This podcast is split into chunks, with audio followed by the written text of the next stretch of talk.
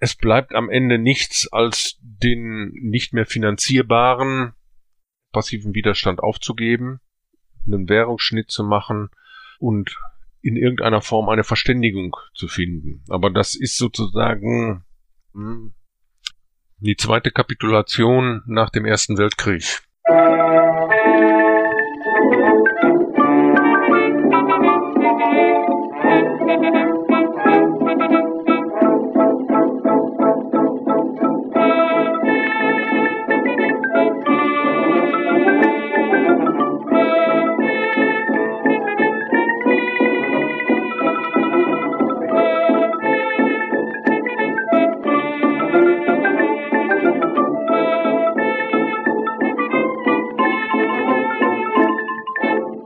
Beim Erscheinen dieser Folge von Geschichte Europas ist es fast genau 100 Jahre her, dass französische und belgische Truppen das Ruhrgebiet besetzten. Über Ursachen, Reaktionen, Verlauf und Folgen erzählt hier Professor Dr. Stefan Goch, der sich seit vielen Jahren intensiv mit dem Thema befasst hat. In den Shownotes zur Episode findet ihr, wie gewohnt, thematisch verknüpfte Folgen und Möglichkeiten, mir Fragen und Feedback zukommen zu lassen. Mit einem monatlichen Beitrag auf Steady könnt ihr mich unterstützen, dieses Projekt zu betreiben und weiterzuentwickeln. Geschichte Europas ist Teil von Geschichtspodcasts.de und Wissenschaftspodcasts.de und erscheint sowohl auf Spotify als auch als RSS-Feed für Podcast-Apps. Professor Goch schildert, da er hier zum ersten Mal dabei ist, zunächst seinen Werdegang und seinen Weg zum Thema. Dann beginnen wir mit unserem Rückblick auf die Welt von vor 100 Jahren, den eskalierenden Streit um Reparationen und den Beginn des krisenhaften Jahres 1923. Ich wünsche euch viele neue Erkenntnisse beim Anhören dieses Gesprächs. Mein Name ist Stefan Goch. Ich arbeite heute beim Landtag Nordrhein-Westfalen für verschiedene wissenschaftliche Projekte und bei der Stiftung Haus der Geschichte Nordrhein-Westfalen. Ich habe aber bis 2018 von 1990 an gearbeitet beim Institut für Stadtgeschichte in Gelsenkirchen und das auch seit 2011 bis 2018 geleitet. Und aus dieser Perspektive bin ich natürlich auf die Ruhrbesetzung gekommen und mein damaliger Chef und ich, wir haben eigentlich schon dann in den 90er Jahren versucht, uns mit der Ruhrbesetzung zu beschäftigen und versucht, Zugang zu französischen Archiven zu kriegen. Das ist viele, viele Jahre nicht gelungen. Wir haben das immer mal wieder wiederholt, da anzufragen. Und erst nachdem sozusagen unter Präsident Hollande die Archive freigegeben worden sind, konnten wir die Akten des französischen Verteidigungsministeriums einsehen. Und das habe ich gemacht für Gelsenkirchen, also gewissermaßen mit dem Tunnelblick, was wissen französische Besatzungsbehörden, was da in Gelsenkirchen passiert. Und ich hatte natürlich eine Gegenüberlieferung der Stadtverwaltung Gelsenkirchen über diese Besatzung. Also wobei Gelsenkirchen damals aus drei kommunalen Einheiten bestand, also der heutige das heutige Gebiet waren damals in drei unterschiedlichen kommunale Einheiten geteilt. Aber eben die Überlieferung war da sehr dicht und ich habe eben sozusagen beide Seiten mir angeguckt. Und ich halte das auch für wichtig, sich beide Seiten anzugucken. Und daraus ist sozusagen weitere Beschäftigung geworden.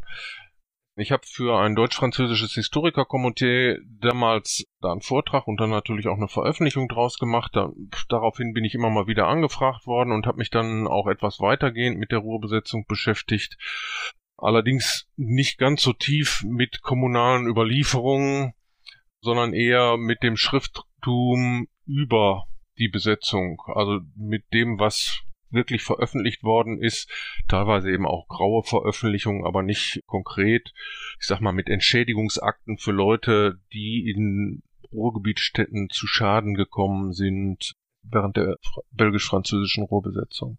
Also das ist sozusagen mein, mein Hintergrund. Und ich weiß nicht, wenn ich das sofort anfangs sagen darf. Wir haben 100 Jahre Erinnerung oder 100 Jahre Ruhrbesetzung und erinnern uns daran. Und es erscheint, wie das bei so Jubiläen ist, erscheint eine ganze Reihe von Büchern.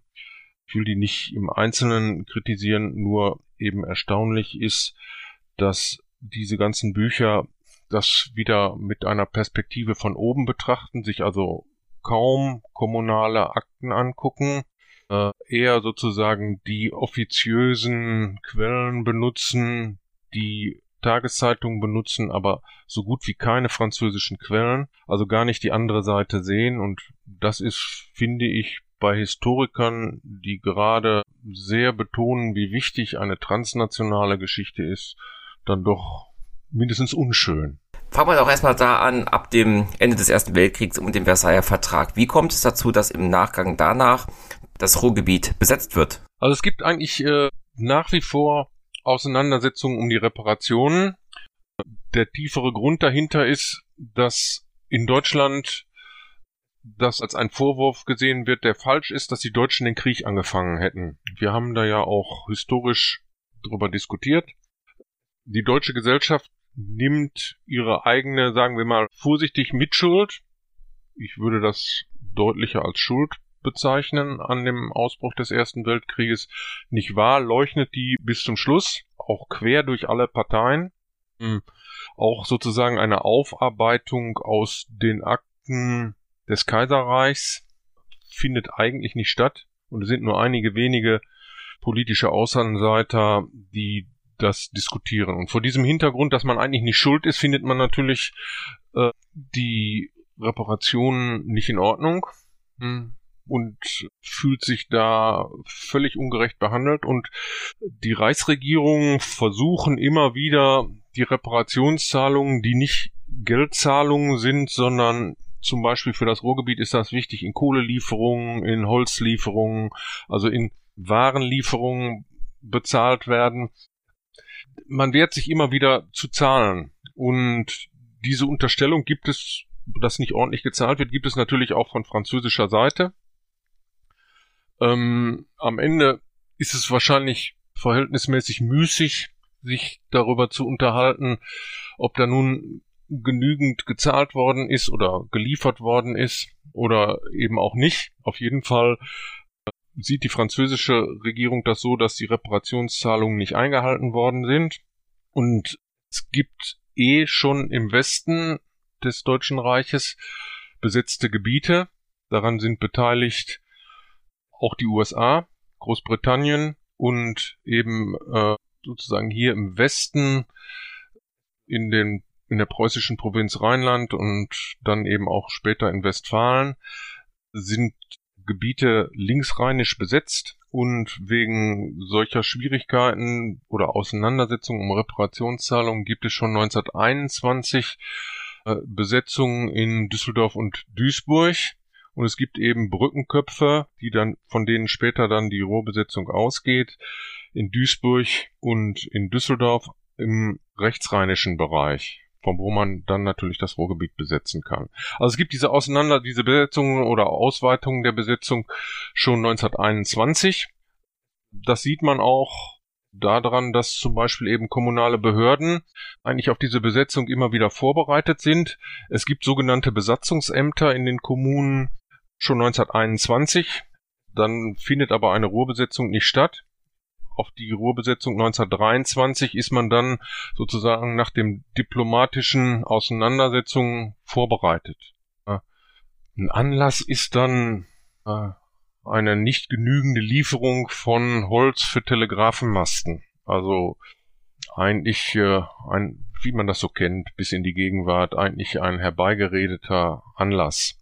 Äh, Frankreich ist dann nach einem Regierungswechsel da strenger, als sie das vorher waren.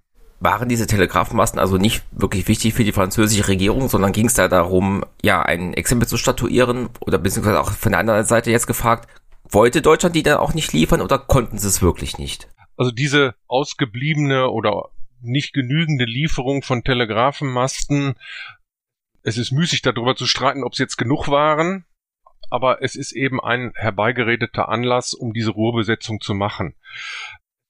In Frankreich geht es einerseits natürlich um die Reparationen, die man braucht, um die Schäden des Ersten Weltkrieges wieder in Ordnung zu bringen. Und andererseits ist das Ruhrgebiet, äh, und das, das hat, da hat das Ruhrgebiet sich ja auch mit geschmückt, die Waffenschmiede des Reiches gewesen. Man denke an die Firma Krupp und die Kanonen, die von da kamen. Das heißt, es gibt auch eine ständige Befürchtung vor der Rüstungsindustrie, vor einer möglichen Wiederaufrüstung äh, des Deutschen Reiches. Da sind, spielen viele, viele Dinge eine ne Rolle.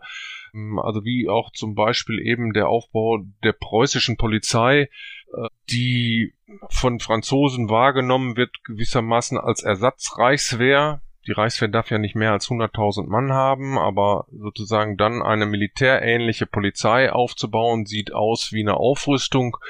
Und wenn man sich das anguckt, äh, dann ist diese Polizei auch ziemlich militärähnlich aus, ausgerüstet mit Maschinengewehren, mit Handgranaten und solchen Dingen.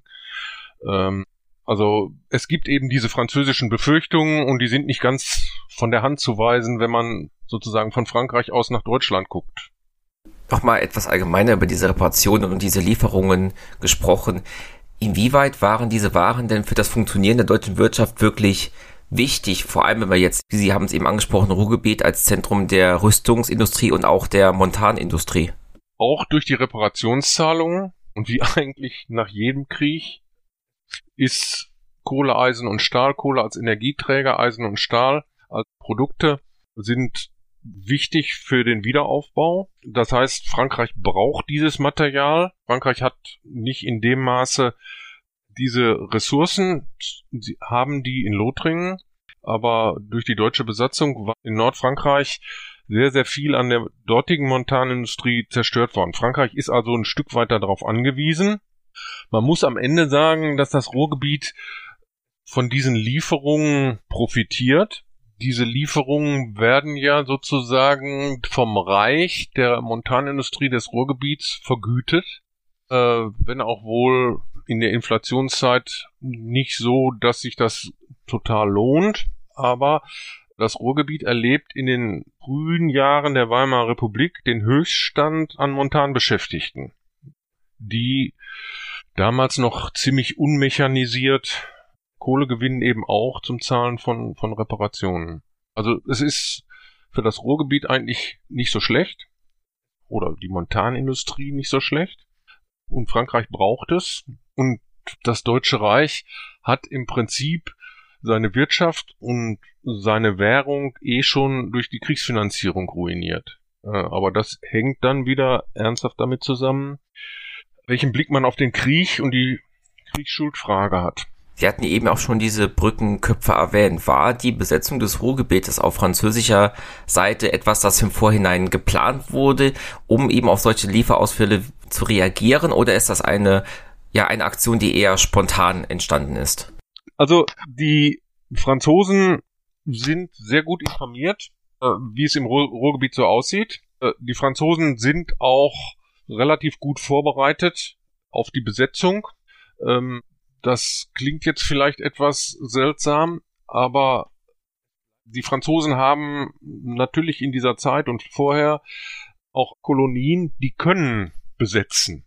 Also die, die sind Offiziere, die alle auch, oder nicht alle, aber viele von denen haben Kolonialerfahrungen. Viele von denen haben natürlich auch Weltkriegserfahrungen. Äh, die Offiziere, deren Personalakten ich gesehen habe, das ist ja nur der Teil, der dann im Wesentlichen in Gelsenkirchen und Umgebung war. Die kommen alle von einer, Militä einer und derselben Militärakademie in Saint-Cyr. Die, die wissen, was sie tun. Die kommen da nicht spontan rein. Und wie gesagt, wenn man schon 1921 Brückenköpfe rechtsrheinisch besetzt, dann ist es eben auch so, dass, dass man möglicherweise weitere Planungen hatte. Und also die Unterlagen der Besatzungstruppen, die ich mir angesehen habe, zeigen eigentlich, dass man einen ziemlich klaren und guten Blick äh, auf die Region hat, dass man sich mit den politischen Verhältnissen auskennt, dass man weiß, wo die Rathäuser stehen. Diese Besetzung läuft ja weitgehend friedlich ab.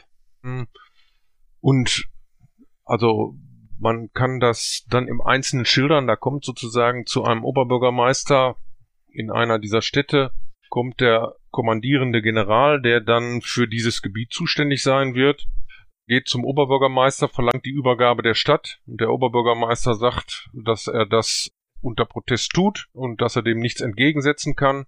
Von vornherein ist klar, dass es keinen militärischen Widerstand geben kann und es gibt eine Protestnote des Rates der Stadt und das nützt nun alles nichts.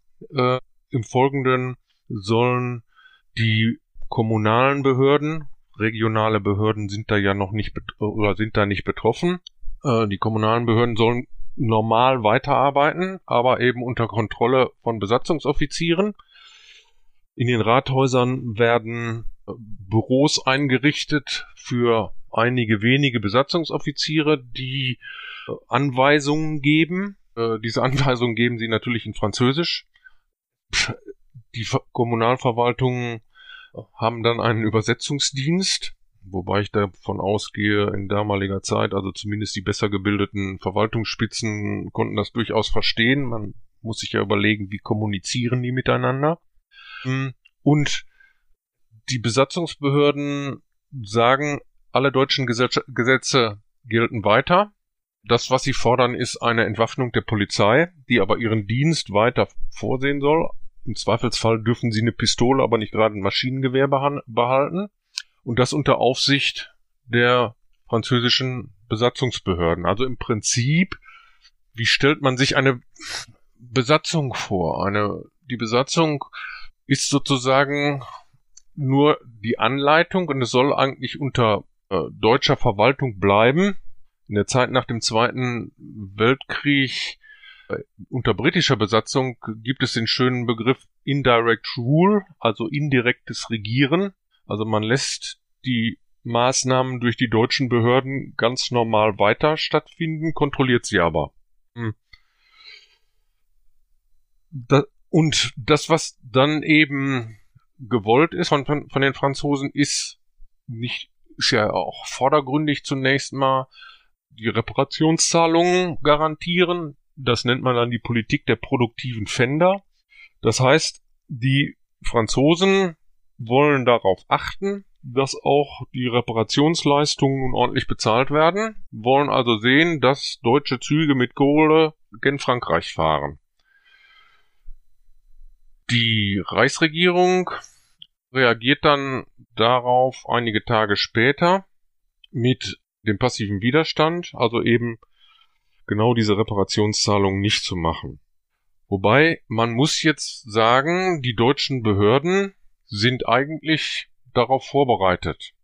Das Rheinisch-Westfälische Kohlensyndikat, also sagen wir mal die Zentralorganisation des Ruhrbergbaus, zieht schon in der Nacht vom 9. auf den 10. Januar, am 11. beginnt die Besetzung, äh, nach Hamburg, also aus dem erwartbaren Besatzungsgebiet raus. Das heißt, da ist ein Zugriff gewissermaßen auf die Verkaufsorganisation nicht mehr gegeben.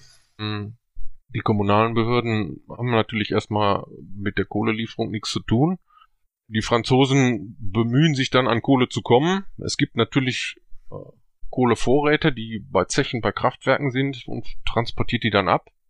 Der passive Widerstand bedeutet, dass man äh, eben nicht mehr weiter fördert oder produziert, was man dann oder was die Franzosen beschlagnahmen und abtransportieren könnten. Ähm, perspektivisch muss man einfach sagen, die Reichsregierung hm, übernimmt die Kosten für diesen Stillstand der Produktion.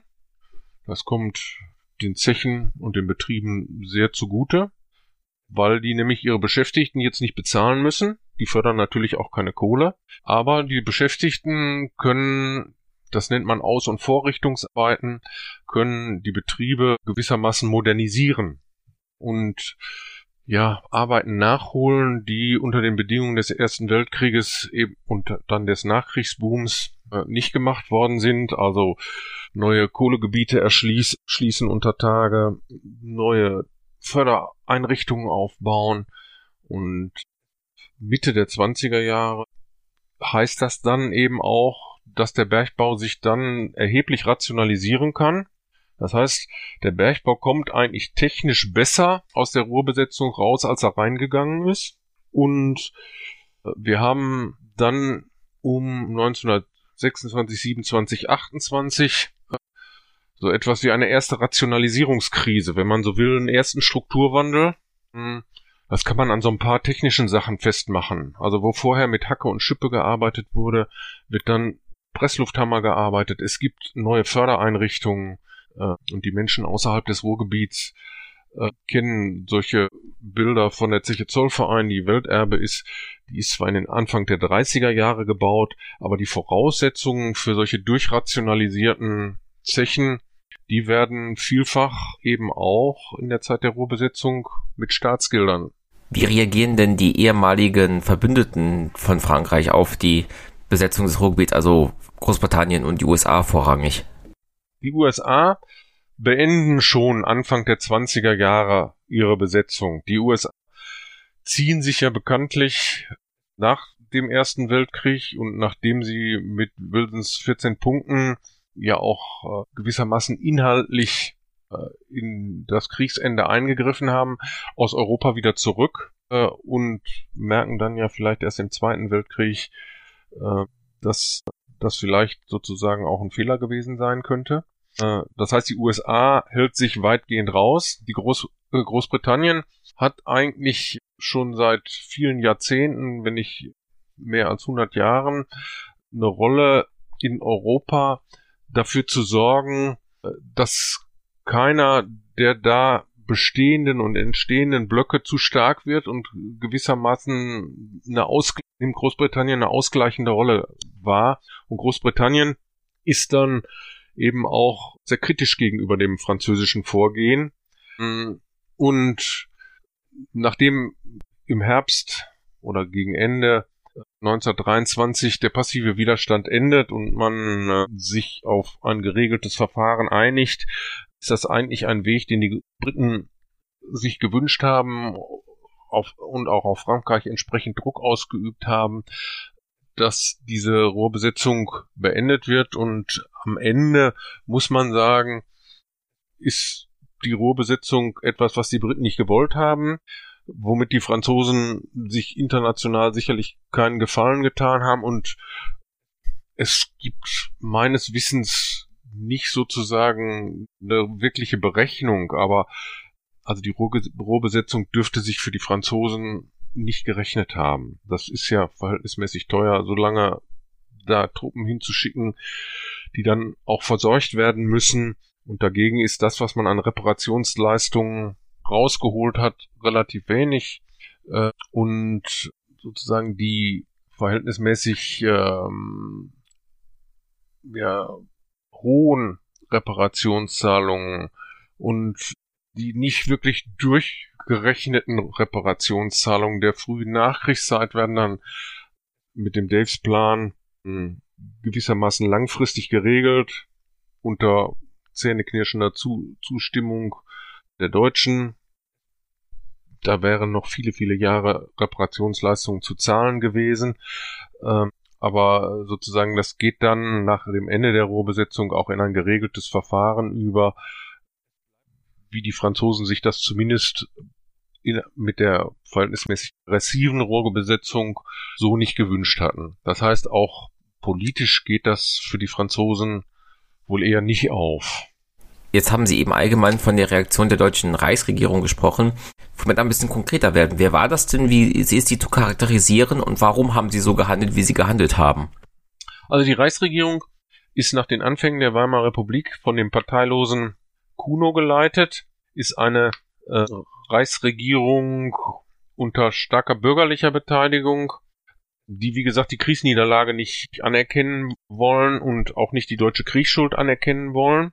Reichspräsident ist der Sozialdemokrat Friedrich Ebert, noch bis 25, der stirbt ja relativ früh.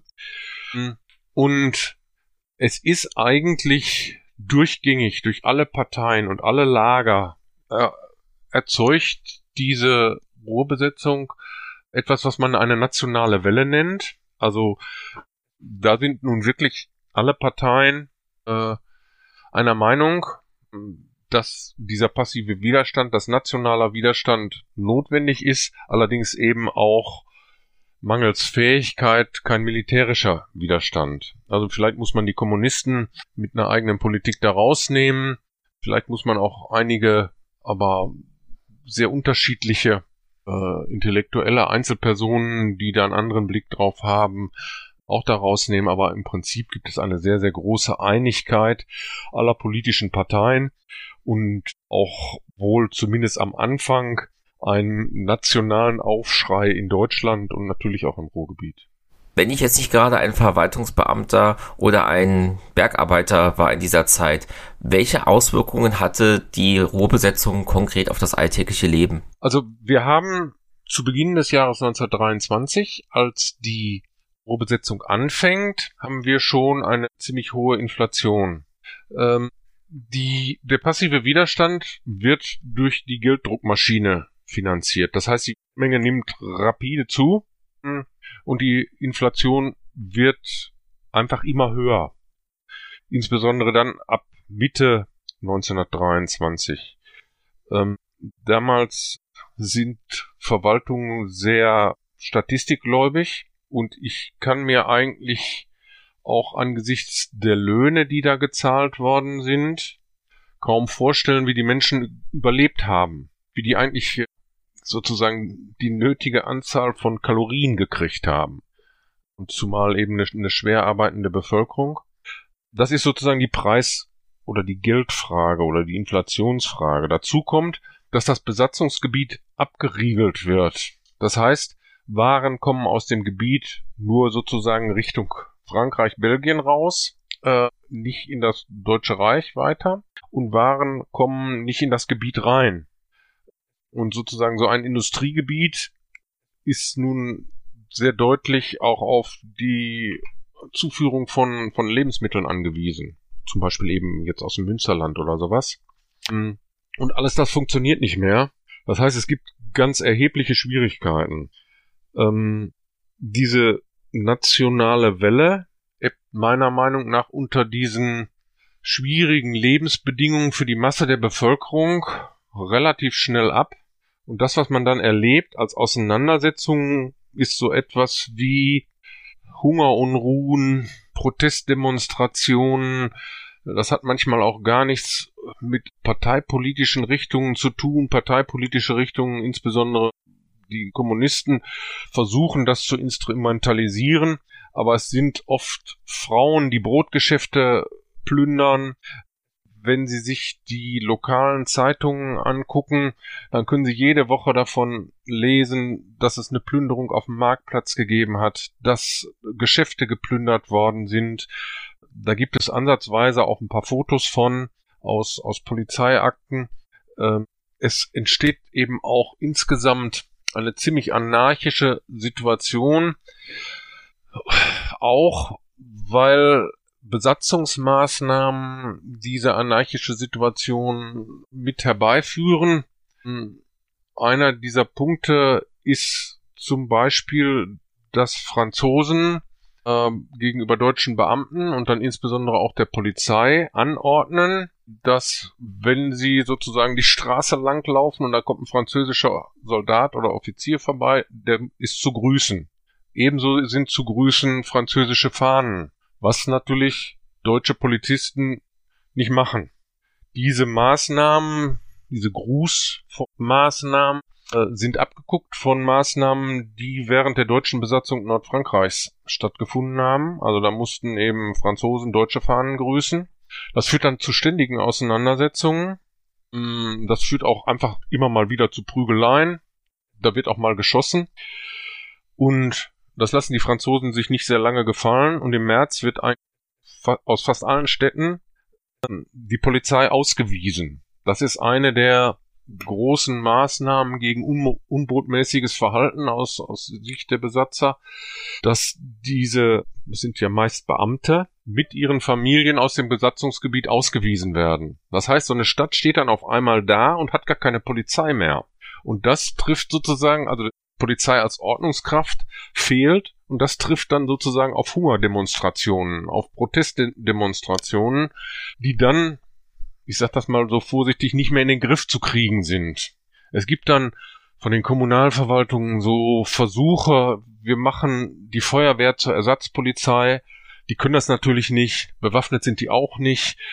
Äh, es werden dann Ersatzeinheiten aufgestellt, da sind oft die Gewerkschaften, die sehr intensiv auch den passiven Widerstand unterstützen, hilfreich und bieten sozusagen Arbeiterwehren als Ersatzordnungskräfte an.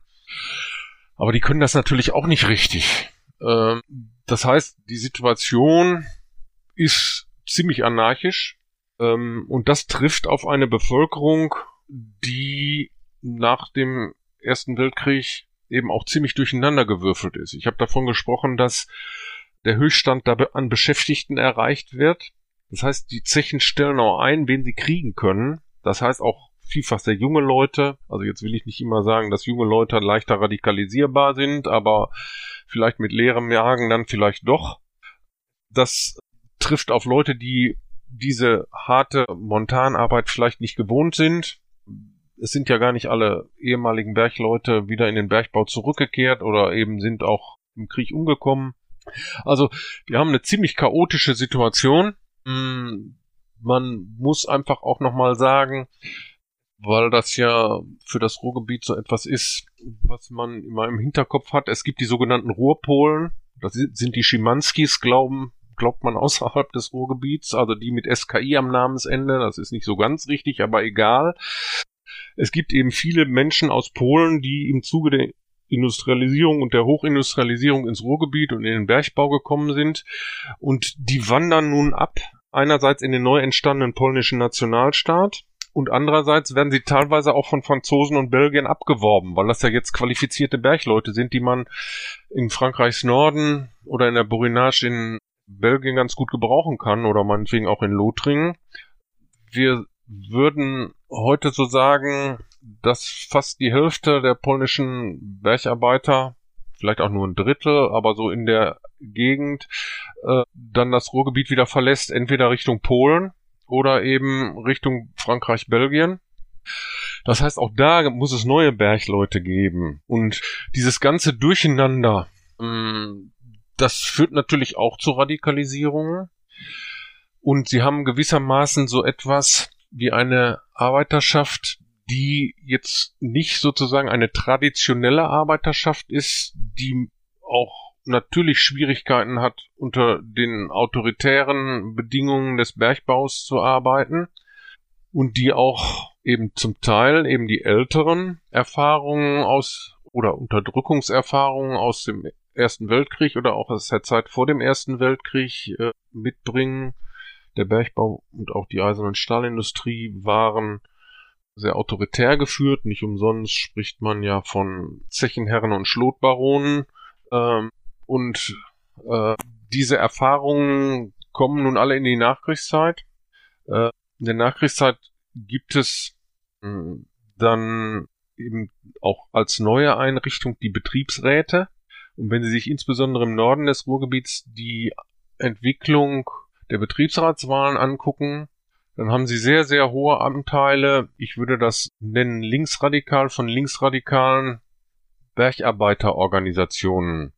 Das ist wahrscheinlich nicht so ganz einfach zu erklären. Oft wird der Begriff der Syndikalisten benutzt. Äh, das alles passiert vor dem Hintergrund, dass sich auch die Arbeiterbewegung mit der Spaltung in Sozialdemokraten und Kommunisten neu sortiert und es gibt eine ganze Reihe von vielen kleinen, mehr oder weniger verrückten oder linksradikalen Gruppen, die auch unter Bergarbeitern dann einigen Anhang finden, wie gesagt, oft Syndikalisten bezeichnet. Es gibt aber auch so etwas, das ist historisch ein bisschen vergessen, wie Linkskommunisten. Also die, die KPD ist da keineswegs so eine sehr einheitliche Organisation in diesen Jahren. Also das heißt, es gibt viele Anlässe für Radikalisierung, für, für ein, ein großes Durcheinander vor Ort was nun mangels Ordnungskraft nicht in, in den Griff zu kriegen ist, was alles bei einer sehr, sehr hohen Inflation äh, stattfindet, was angesichts von Versorgungsengpässen stattfindet. Das heißt, die Situation ist völlig chaotisch. Die Bergarbeiterfrauen versuchen so etwas, was man Subsistenzwirtschaft nennt, also irgendwo im Garten ein bisschen was anzubauen, was, was, was man essen kann.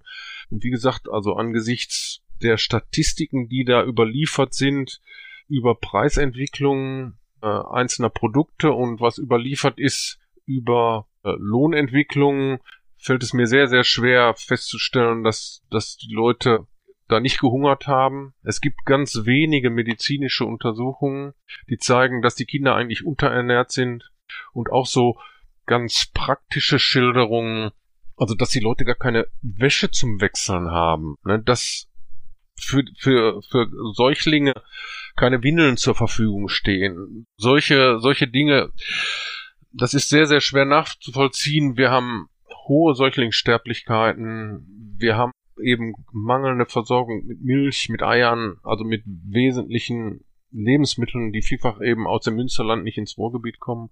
Also eine ganz, ganz schwierige Situation für die Masse der Bevölkerung. Sie hatten ja eben erwähnt, dass eine Methode war, um mit den, ja, mit der Besatzung klarzukommen, ist die Notenpresse anzuschmeißen, einfach Geld ohne Ende zu drucken und ins Ruhrgebiet zu pumpen.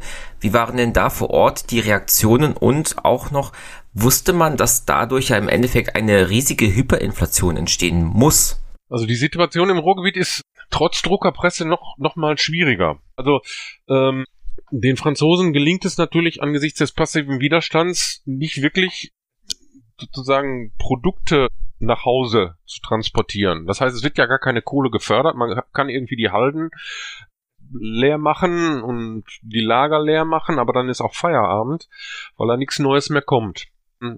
Das heißt, die Franzosen müssen sehen, wo kriegen sie denn jetzt was Produktives her? Das heißt, auch wenn die Reichsregierung die Druckerpresse anschmeißt und Lohngelder ins Ruhrgebiet schickt, versucht die äh, Besatzungsmacht eben an diese Lohngelder zu kommen. Also die Reichsmark in den Griff zu kriegen.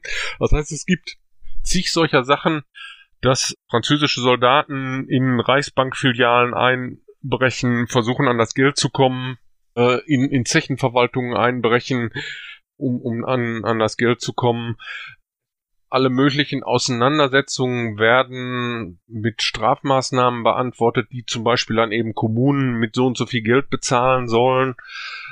Das ist aber, glaube ich, verhältnismäßig unerfolgreich, führt aber dazu, dass eben auch im Ruhrgebiet trotz angeschmissener Druckerpresse nicht wirklich Geld da ist. Das heißt, ab irgendwann, schon ziemlich bald, Frühjahr bis Mitte des Jahres, werden die Städte, zum Teil eben auch die Unternehmen äh, ermächtigt, eigenes Geld zu drucken, weil man kein Geld ins besetzte Gebiet kriegt.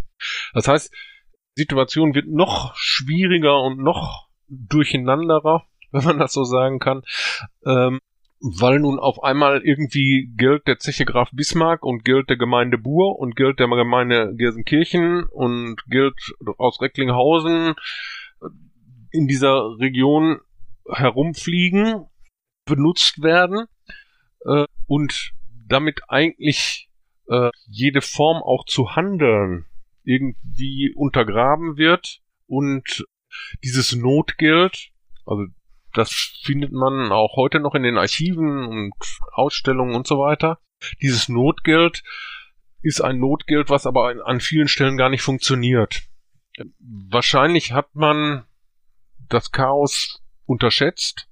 Wahrscheinlich hat man auch unterschätzt, wie schnell sozusagen die Inflation dann in die Höhe geht. Das ist eine Inflationsentwicklung. Man muss sagen, wahrscheinlich kommt da bis in die Gegenwart ein deutsches Trauma her, weil sozusagen dieses Geld am Ende völlig wertlos ist und viele Familien, viele Menschen müssen ihr werthaltiges Eigentum einsetzen dafür, an Pfund Butter zu kommen. Das heißt, Omas Schmuck verscherbeln. Das heißt, jetzt im bürgerlichen Bereich das Kaffeeservice zu verscherbeln. Hm, also, äh, man kann sich nichts mehr leisten. Man, das, was man sozusagen noch an, an Möglichkeiten hat, hm, wird verscherbelt, verliert man dadurch. Und hm, das ist, glaube ich, äh, ja halbwegs bekannt, äh, auf, auf das Deutsche Reich bezogen. Äh, das Geld, was man meinetwegen als Lohn nun wirklich ausgezahlt kriegt, das sollte man dann möglichst schnell umsetzen, weil es den nächsten Tag schon wieder nur noch die Hälfte wert ist. Äh, also das ist eigentlich die chaotische Situation, die dann im Herbst eben auch die Regierung Kuno zur Aufgabe bringt und eine neue Regierung muss dann den passiven Widerstand abbringen, was letztlich eine totale Kapitulation ist. Sie sagten gerade, die neue Regierung Stresemann muss das machen. Gab es wirklich keine andere Möglichkeit oder hat Stresemann auch einfach schnell eingesehen, dass diese Situation sich nicht verbessern lässt? Das ist das, was, was man ja auch heute in, in der Literatur vor allem findet. Das, das Jahr 1923 ist geprägt einerseits durch die Ruhrbesetzung, es ist aber eben auch geprägt dann Richtung Ende des Jahres durch den Hitlerputsch, äh, durch alle möglichen politischen Auseinandersetzungen, durch einen drohenden Zerfall des Deutschen Reiches. Äh, also wahrscheinlich werden die Separatisten im Westen etwas überschätzt, aber sozusagen Bayern als eine Ordnungszelle mit dem Hitlerputsch Sachsen und Thüringen mit linksradikalen Putschen, oben im Norden eher auch nochmal was linksradikales, dann sozusagen im Ruhrgebiet auch wilde Auseinandersetzungen, die zum Teil eben auch den Kommunisten zugerechnet werden. Äh, da bleibt eigentlich nichts als ja und dann dann sozusagen die zerrüttete Wirtschaft und die zerrüttete äh, Währung und da bleibt eigentlich am Ende nichts als als äh, ja, am Ende muss man sagen, als aufzugeben und zu versuchen, das irgendwie in geordnete Bahnen zu bringen.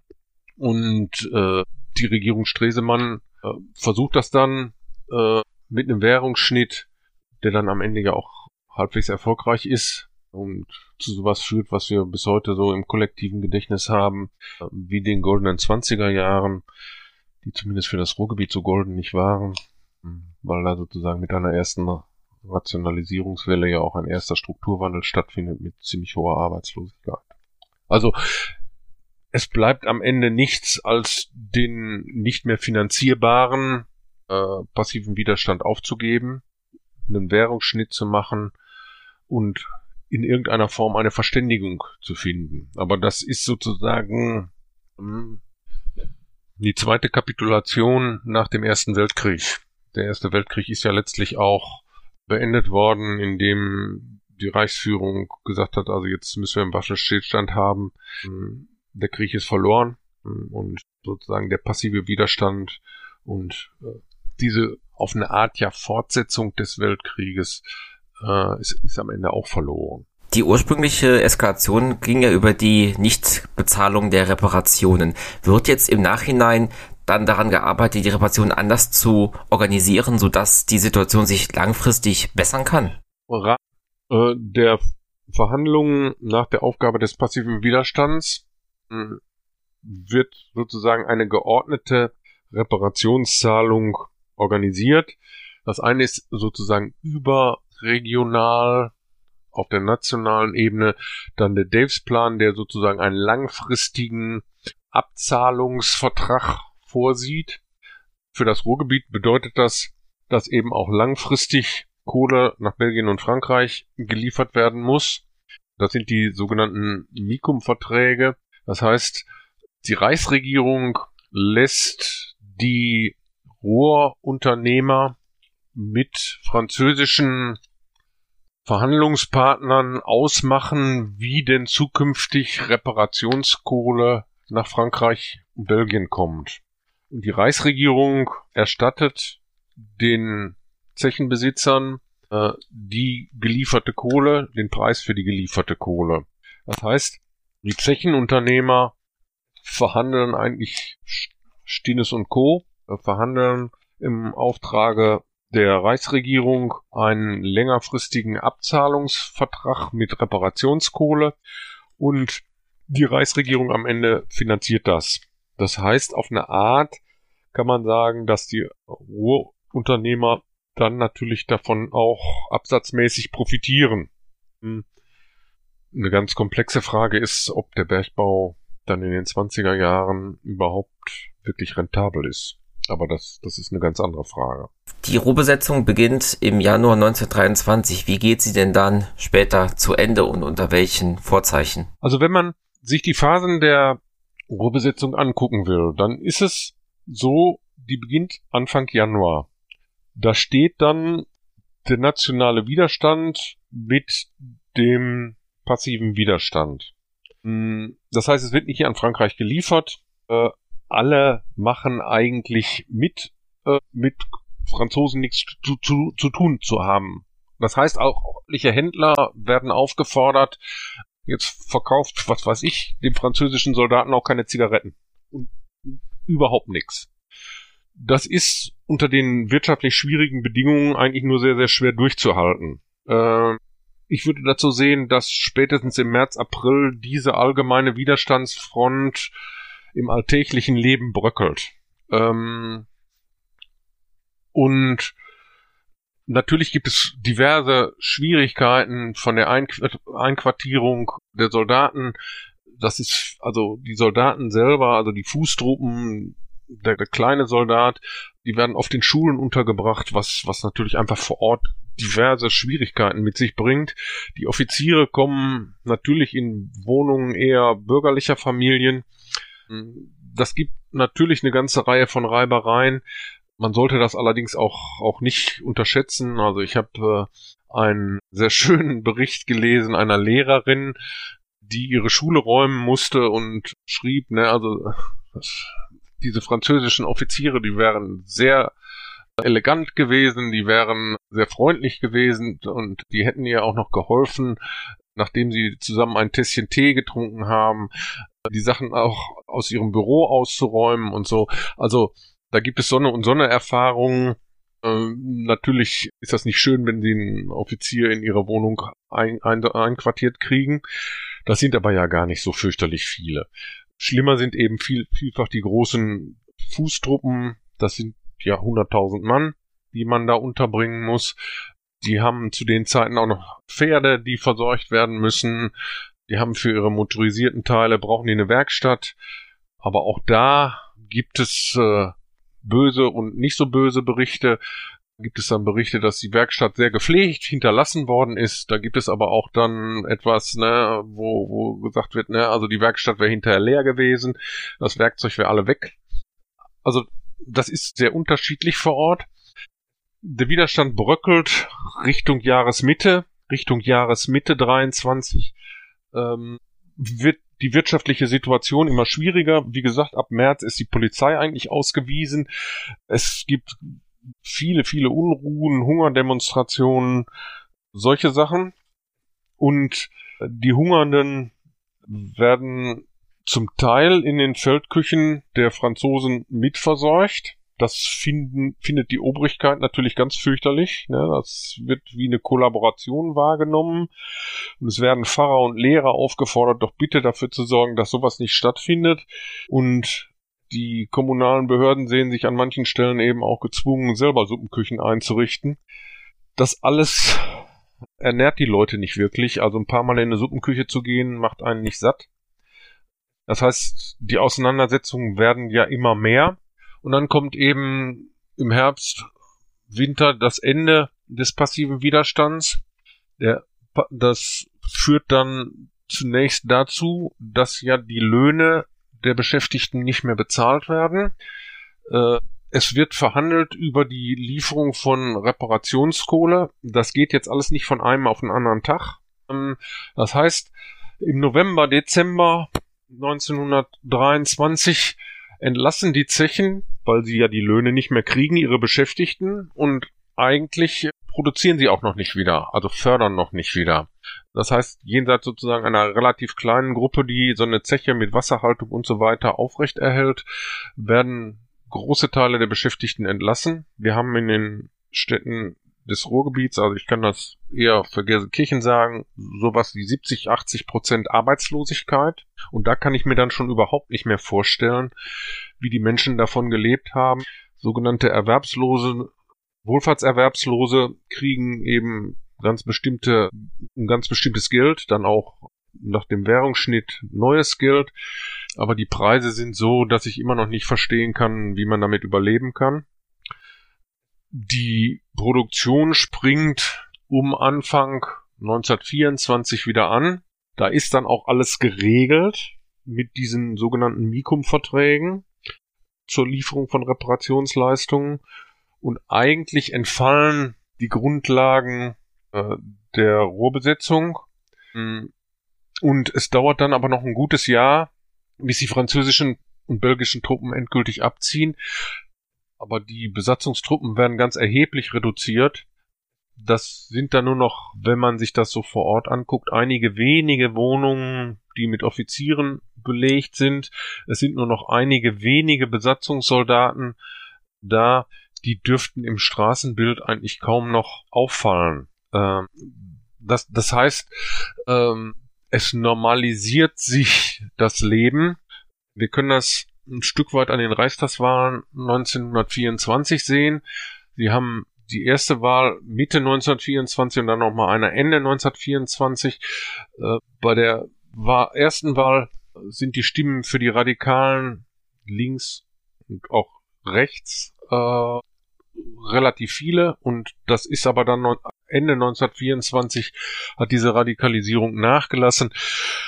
Ich würde nicht sagen, dass, dass sich da ein anderes politisches Denken durchgesetzt hat, sondern dass da einfach Erschöpfung ist. Und es gibt äh, in einem schon älteren, aber sehr schönen Buch von Karin Hartewig den Begriff das unberechenbare Jahrzehnt zwischen 1914 und 1924 oder fürs Ruhrgebiet wäre Anfang 1925.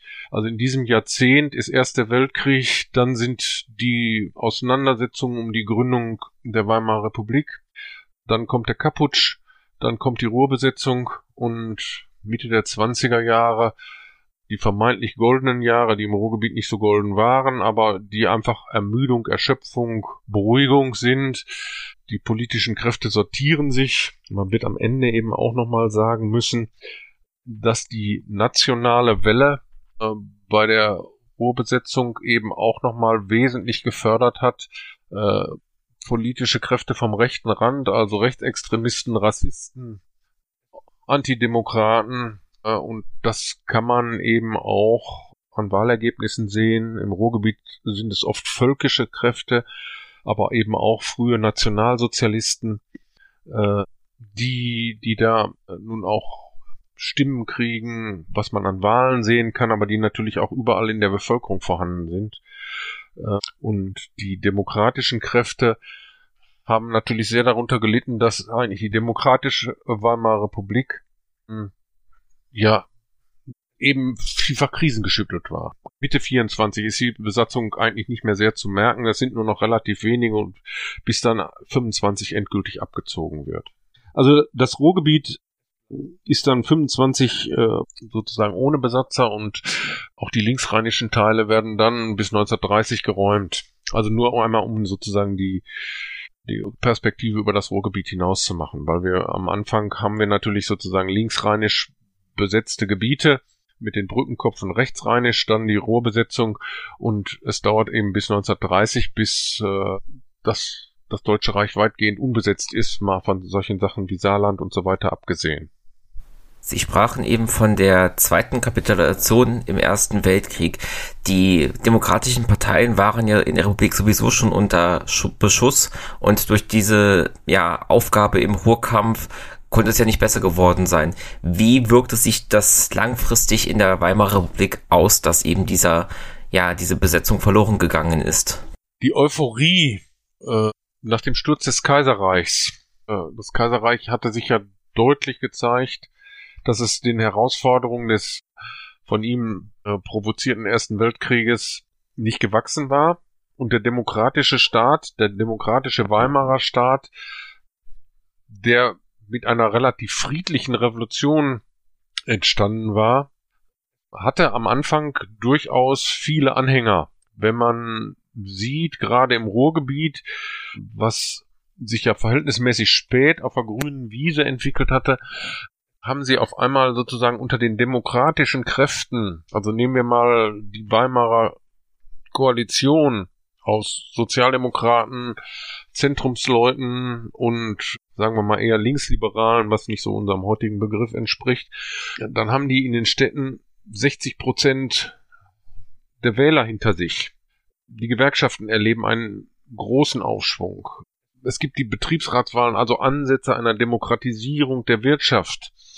Und alles das wird eigentlich durch viele, viele Entwicklungen, durch den Kaputsch, der auch nicht zu einer endgültigen Entmachtung äh, der alten antidemokratischen Eliten führt, durch die Rohbesetzung die Inflation in Misskredit gebracht, äh, das sozialdemokratische Lager spaltet sich, das katholische Lager, das spricht man ja von dem Zentrumsturm, hält sich, würde ich sagen, und das, man sagt gemeinhin bürgerliche Lager, äh, besteht aus vielen, vielen unterschiedlichen Parteien. Stresemann ist ja eigentlich, wenn, wenn wir diese Begriffe verwenden wollen, ein Rechtsliberaler, bestenfalls und höchstens ein Vernunftdemokrat. Alle dieses Lager verliert durch die Agitation von rechts, durch diese nationale Welle, die durch die Ruhrbesetzung gefördert wird, verliert es an Einfluss, an Deutungshoheit, sodass äh, die Ruhrbesetzung mit dazu beiträgt, vor allem auch mit der großen Inflation und mit, mit dieser Kapitulation nach dem passiven Widerstand mit dazu beiträgt, ja, die Demokratie in Misskredit zu bringen. Und äh, vielleicht ist das ein bisschen zu plakativ, das zu sagen, aber es ist ein weiterer Sargnagel äh, für die Weimarer Republik. Sie hatten vorhin ja auch gesagt, jetzt zum 100. Jahrestag wächst natürlich wieder das Interesse an dem Thema. Was sind denn offene Fragen, kontroverse Ideen und ja, Uneinigkeiten, die im Bereich der Erforschung der Ruhrbesetzung stattfinden? Also ich wundere mich ein wenig darüber, wie unreflektiert hm, sozusagen solche nationalen hm, Narrative wieder verwendet werden. Ähm, natürlich war von französischer Seite die Ruhrbesetzung ein Fehler und in den Konsequenzen ja auch für, für die Demokratie der Weimarer Republik eine weitere Hypothek. Aber es ist seltsam, dass diese Nationalgeschichte nun so in den Vordergrund geschoben wird. Das ist aber auch etwas, also wir feiern ständig diese Jahrestage ab und es entstehen dabei eher populäre Schriften. Das ist vielleicht noch mal ein bisschen was anderes als das, was wirklich in der in der Geschichtswissenschaft oder in der Wissenschaft stattfindet, wo es eigentlich um den Versuch zumindest geht, transnationale Geschichte, europäische Geschichte zu schreiben. Und am Ende muss man natürlich sagen, also das, was da auch im um oder im Zusammenhang mit der Ruhrbesetzung diskutiert wird, die deutsch-französische Erbfeindschaft ist ja glücklicherweise zu sowas wie einer Erbfreundschaft geworden. Mhm.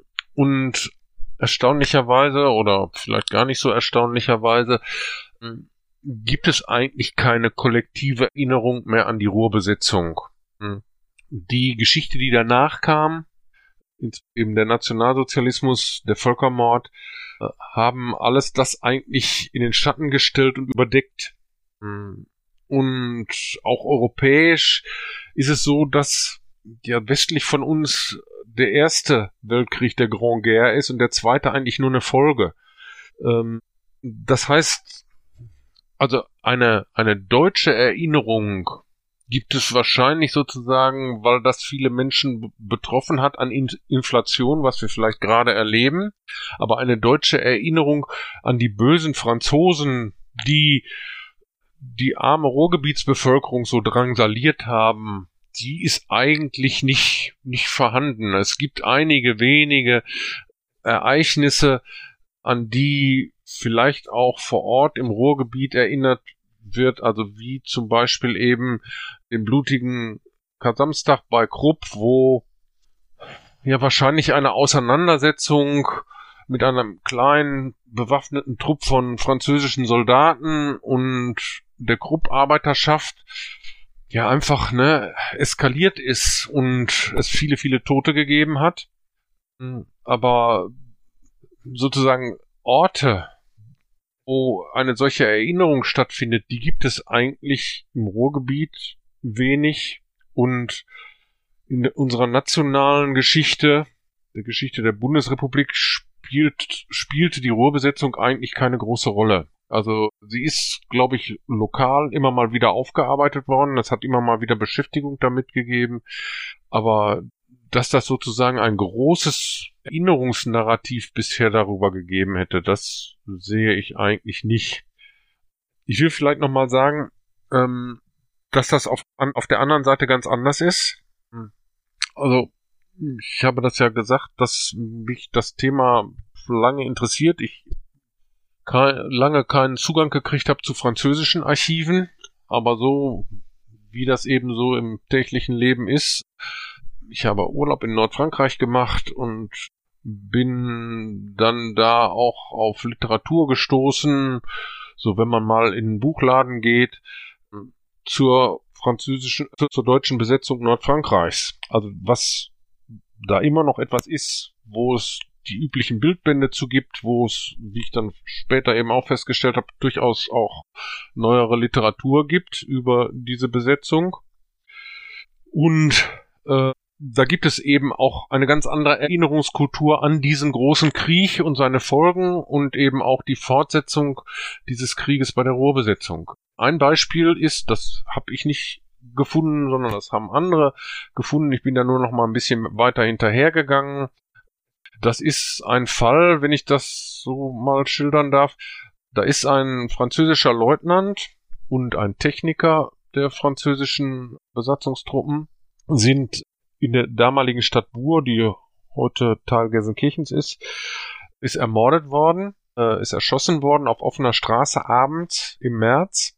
Äh, und es war oder es ist wahrscheinlich nicht zu klären, wer das denn nun war. Es gibt die Überlieferung, dass das zwei Deutsche waren. Das ist die französische Überlieferung. Die sind möglicherweise bei Verhören gefoltert worden. Auf jeden Fall waren sie am Ende erschossen worden oder sind am Ende erschossen worden. Zwei vermeintlich deutsche Täter.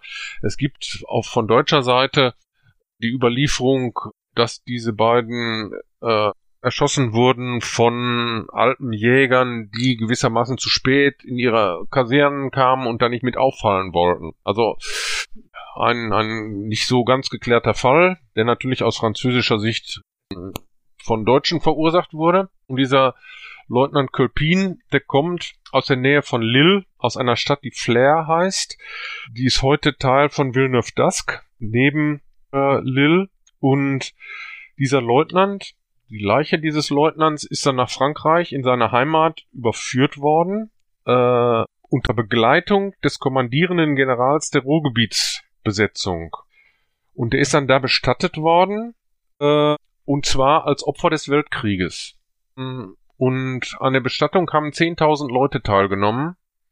Und ähm, diese Bestattung ist sozusagen auch für die Gegend jetzt 1923 sozusagen ein Symbol. Das ist ein Junge aus Nordfrankreich, das besetzt war.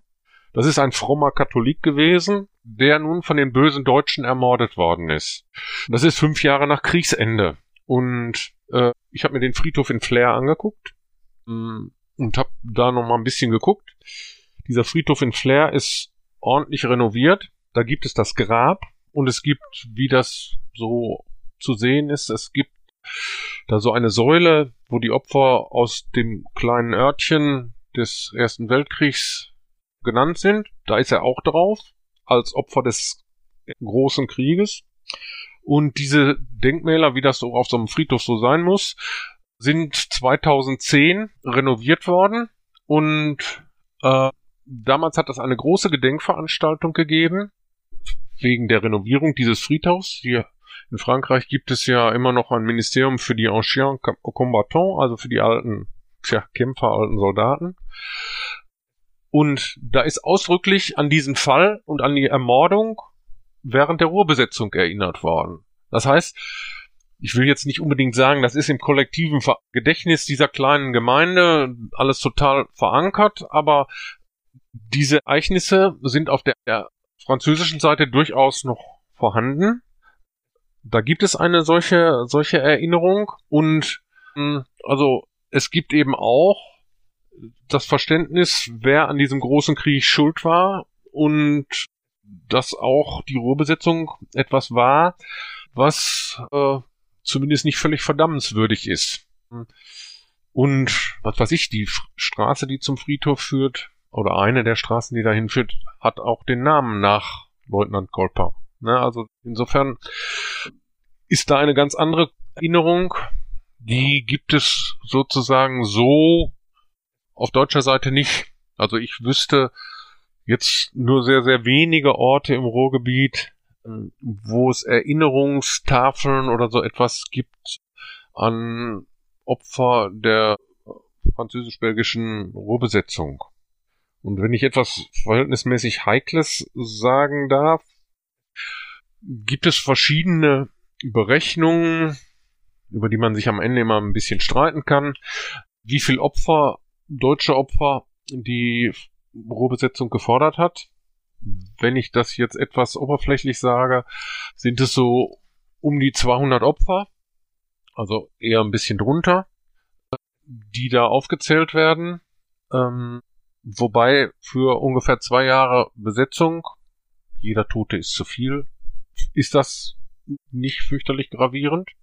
Ähm, und auch da müsste man sich über einzelne, müsste man eben, wie, wie gesagt, auch die einzelnen Fälle sich angucken. Also natürlich gibt es Verkehrsunfälle mit französischen Militärfahrzeugen darunter, ne, da weiß ich nicht, wie man die immer bewerten soll.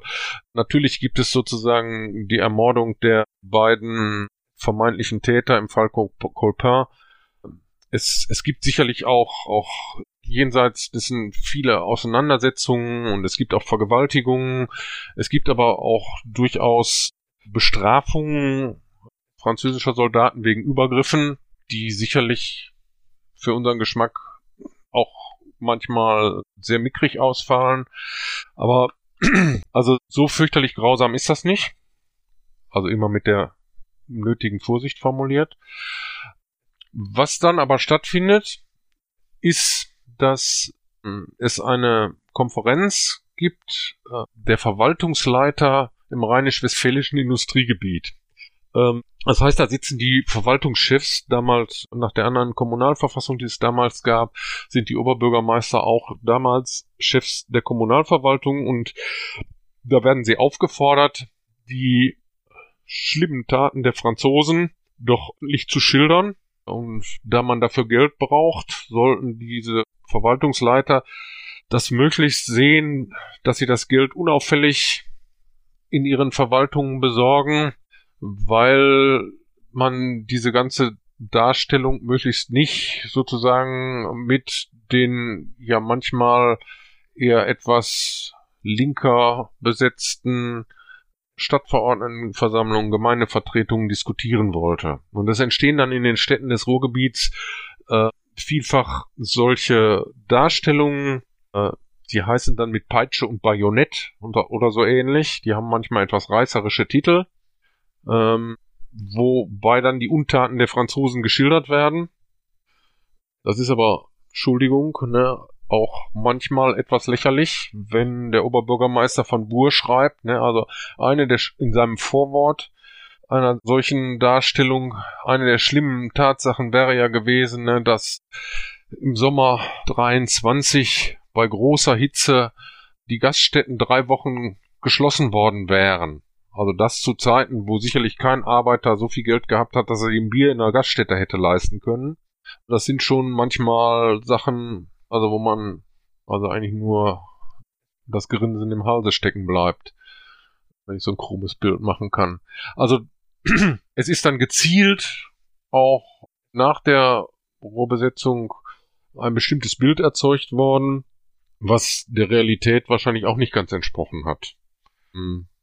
Es, es gibt, wenn man, wie gesagt, vor Ort nachschaut, äh, auch eine ganze Reihe unterschiedlicher komischer Erfahrungen. Äh, da gibt es einen Besatzungsoffizier in Gelsenkirchen, Etienne Bach, hm, ist, hat Theologie studiert, war bei ihnen in Trier auch ein Besatzungsoffizier, hat also am Ersten Weltkrieg teilgenommen. Äh, der wird nun Besatzungsoffizier in Gelsenkirchen und ähm, da wird am Volkstrauertag 23, also mitten in diesem ganzen Prozess, wo der passive, in dem der passive Widerstand aufgegeben wird, macht er eine Gedenkfeier für die toten Soldaten des Ersten Weltkrieges. Die macht er im Gelsenkirchener Stadtgarten. Und stellt da äh, so zwei Kranzhalter auf, ähm, wo an die Toten des Weltkrieges erinnert werden sollen. Und dieser Etienne Bach, der nun Theologie studiert hat, hat in Datteln, wo er zuerst stationiert war, an dem sogenannten Dattelner Abendmahl teilgenommen, also mit Deutschen zusammen das Abendmahl gefeiert. Und der ist nun auf so etwas, nennen wir das mal, Versöhnungskurs. Und es soll nun eine Gedenkfeier für die Toten des Weltkrieges stattfinden und er stellt zwei Kranzhalter auf, einen für die französischen Gefallenen und einen äh, für die deutschen Gefallenen und lädt dazu sozusagen die Stadtverwaltung ein. Die Stadtverwaltung kommt nicht, äh, um sozusagen gemeinsam zu feiern. Und zu dieser Feier kommt der französische Militärbischof, also sozusagen der höchste ja, Repräsentant der Religion in, in der französischen Besatzungsarmee und zelebriert da einen Gottesdienst. Es wird, es gibt da diesen Spruch von Victor Hugo, dass die, die fürs Vaterland gefallen sind und fromm waren, auch geehrt werden müssten. Ähm, und es, wie gesagt, das, das findet alles sozusagen statt, ohne dass sich da irgendwie großartig Deutsche dran beteiligen oder der eingeladene Oberbürgermeister oder Vertreter der Stadt. Und als diese Feier vorbei ist, übergibt dann dieser Etienne Bach einem Vertreter der Stadt irgendwie ein Protestschreiben, wo drin steht, na, es wäre jetzt irgendwie ganz schade, dass da keiner gekommen wäre und der Militärbischof hätte das auch ganz schade gefunden und so und sie hätten ja den, den Kranz äh, den sie für die Deutschen da gehabt hätten, den hätten sie der Polizei übergeben, damit die den auf einem anderen Friedhof, wo Opfer des Weltkrieges bestattet worden sind, dann auch niederlegen können. Das heißt, es gibt solche Versöhnungsgesten. Also vielleicht jetzt eine sehr persönliche Bemühung. Und Etienne Bach ist später einer, der die Chevalier de, de Paix gründet in, in Zürich. Also wo, wo draus äh, eben auch heutige Friedensbewegungen oder hervorgehen oder Teile der Friedensbewegung hervorgehen. Und äh, es, es gibt Bilder davon, wie der äh, französische Militärbischof, ich denke am Gelsenkirchener Bahnhof, ankommt und von da aus mit einer Delegation, natürlich mit hinreichend Offizieren, zum Stadtgarten geht. Das ist eigentlich ein erstaunliches Stück um diesen Gottesdienst für die Gefallenen durchzuführen. Und diese Bilder gibt es in einer Veröffentlichung vom Ende der 20er Jahre, eine ganz prominente Hans Spätmann, der über die Zeit, da sind es zwölf Jahre, zwölf Jahre Ruhrbergbau schreibt. Diese Bilder gibt es da und das ist dann da unterschrieben mit demonstrativer Siegeszucht durch die Stadt Gelsenkirchen. Das ist genau das Gegenteil. Also, das heißt, die nationalen Kräfte versuchen das auszuschlachten. Teilweise eben auch im Unterschied zu, zu dem, was da stattgefunden hat. Eben, wie gesagt, bei aller Feststellung, dass jeder Tote zu viel ist, den solch eine Besetzung gefordert hat und dass diese Besetzung an sich eben politisch sicherlich auch äh, nicht besonders klug war.